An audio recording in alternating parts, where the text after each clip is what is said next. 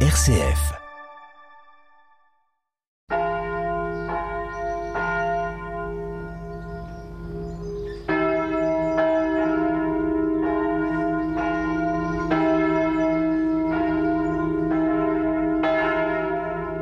Bonjour à toutes et à tous. Le Père euh, Emmanuel Gilles vous accueille pour euh, ce temps de méditation euh, du jour du Seigneur du 5 novembre, 31e dimanche du temps ordinaire. Je suis curé de trois paroisses en Haute-Marne, curé donc de Sainte-Thérèse de l'Enfant Jésus à Montier, de Saint-Jean l'Évangéliste à Vassy et curé également à Domartel-Saint-Père de Saint-Léon avec moi, j'ai une équipe euh, de trois euh, diacres, donc euh, Alain Porot, Gérard Decoq et Thomas Zambeau, et également une communauté des sœurs de Marie et de Marthe qui viennent du Guatemala, dont la supérieure est Mère Martha, sœur Elisabeth, sœur Anna Teresa et sœur Gisela. C'est avec une grande joie et avec Isabelle, membre de l'équipe de coordination, que nous allons vous aider à célébrer donc ce 31e dimanche du temps ordinaire avec vous. Euh, nous sommes donc à la fin de l'année liturgique. Nous venons de célébrer euh, deux euh, messes très importantes, la messe de Toussaint et la messe pour nos défunts. Et nous sommes en train, tranquillement, dans la liturgie, de terminer cette année.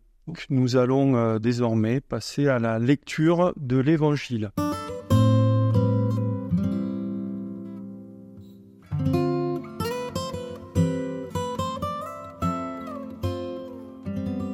Évangile de Jésus-Christ selon Saint Matthieu, chapitre 23, versets 1 à 12. En ce temps-là, Jésus s'adressa aux foules et à ses disciples, et il déclara Les scribes et les pharisiens enseignent dans la chair de Moïse. Donc, tout ce qu'ils peuvent vous dire, faites-le et observez-le. Mais n'agissez pas d'après leurs actes, car ils disent et ne font pas. Ils attachent de pesants fardeaux, difficiles à porter, ils en chargent les épaules des gens, mais eux-mêmes ne veulent pas les remuer du doigt. Toutes leurs actions, ils les font pour être remarqués des gens. Ils élargissent leurs phylactères et rallongent leurs franges. Ils aiment les places d'honneur dans les dîners, les sièges d'honneur dans les synagogues et les salutations sur les places publiques. Ils aiment recevoir des gens le titre de rabbi. Pour vous, ne vous faites pas donner le titre de rabbi, car vous n'avez qu'un seul maître pour vous enseigner, et vous êtes tous frères. Ne donnez à personne sur terre le nom de Père, car vous n'avez qu'un seul Père, celui qui est aux cieux. Ne vous faites pas non plus donner le titre de Maître, car vous n'avez qu'un seul Maître, le Christ. Le plus grand parmi vous sera votre serviteur. Qui s'élèvera sera abaissé, qui s'abaissera sera élevé. Il y a quelques mois, lorsque je célébrais un baptême, une personne m'a posé la question euh, suivante. Pourquoi euh, on vous appelle, vous les prêtres, pères, puisque il est dit dans la parole de Dieu que nous venons d'entendre que le Christ nous enseigne qu'on ne peut pas appeler euh, père qui que ce soit. D'ailleurs, c'est ce que j'ai signalé à la personne, c'est que la personne avait certainement un père, et je lui ai dit, pourquoi encore, si vous écoutez l'enseignement du Christ, que vous appelez toujours votre propre Père selon la chair Père, puisque vous me dites que moi, vous ne voulez pas m'appeler Père Eh bien, je vais vous raconter cette petite histoire. En tout cas, c'est deux arguments qui servent au fait que vous pouvez toujours appeler un prêtre Père. Pourquoi? Parce que le prêtre, hein, quand il est ordonné, quand il est consacré, il fait deux choses. Il a l'autorité de deux choses extraordinaires, ce qu'on appelle des prérogatives divines, c'est-à-dire que seul Dieu normalement a le pouvoir de faire. Et effectivement, tout prêtre de l'Église catholique a ces deux pouvoirs. Et quels sont ces deux pouvoirs? Eh bien, le premier, il s'agit tout simplement de pardonner les péchés. C'est une prérogative divine. Et vous pouvez effectivement parler un prêtre et lui dire Père, parce que il a le pouvoir que Dieu a donné à son Fils de pardonner les péchés. Ensuite, le deuxième pouvoir qu'a ce prêtre, c'est tout simplement, c'est que dans le corps et le sang du Christ, eh bien, il offre le Fils de Dieu à l'humanité entière. Donc il a effectivement cette double euh, autorité qui fait que vous pouvez toujours aujourd'hui appeler un prêtre père, non pas parce qu'il aurait une qualité paternelle euh, X ou Y, non, tout simplement parce qu'il donne au monde le pardon du Père et il donne au monde son Fils. Donc pour ce dimanche, nous avons choisi Que vive mon âme à te louer. La référence c'est Il est vivant 946. Ce chant correspond bien à l'évangile du jour puisque nous louons Dieu notre Père et nous écoutons et mettons en œuvre la parole de Dieu.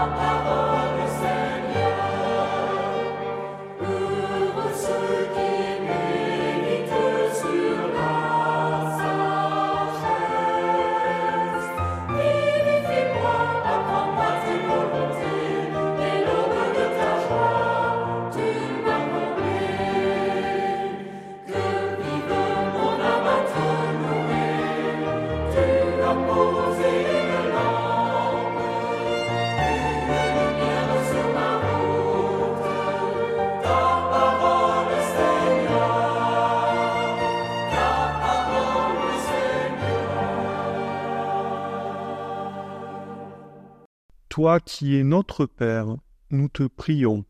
Pour tous tes enfants que tu appelles à vivre de la justice et de la paix, prions. Seigneur, écoute-nous, Seigneur, exauce-nous. Pour ton Église, qu'elle ait à cœur d'annoncer ta véritable paternité au monde. Seigneur, écoute-nous, Seigneur, exauce-nous. Pour tous ceux qui n'ont plus de père, qui ont été trahis par leur père, ou qui se sentent profondément orphelins. Prions. Seigneur, écoute-nous, Seigneur, exauce-nous. Pour nos paroisses, nos diocèses, qu'ils deviennent le lieu où tes enfants vivent de ta véritable paternité, prions. Seigneur, écoute-nous, Seigneur, exauce-nous. Eh bien voilà, la prière se termine et nous vous souhaitons de passer un excellent dimanche. Soyez bénis chacun et chacune. Et d'un seul cœur, nous pouvons euh, prier la prière que nous avons reçue du Sauveur.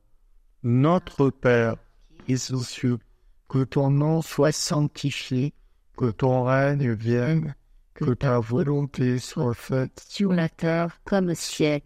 Donne-nous aujourd'hui notre pain de ce jour. Pardonne-nous nos offenses, comme nous pardonnons aussi à ceux qui nous ont offensés, et ne nous laisse pas entrer en tentation, mais délivre-nous du mal. Amen.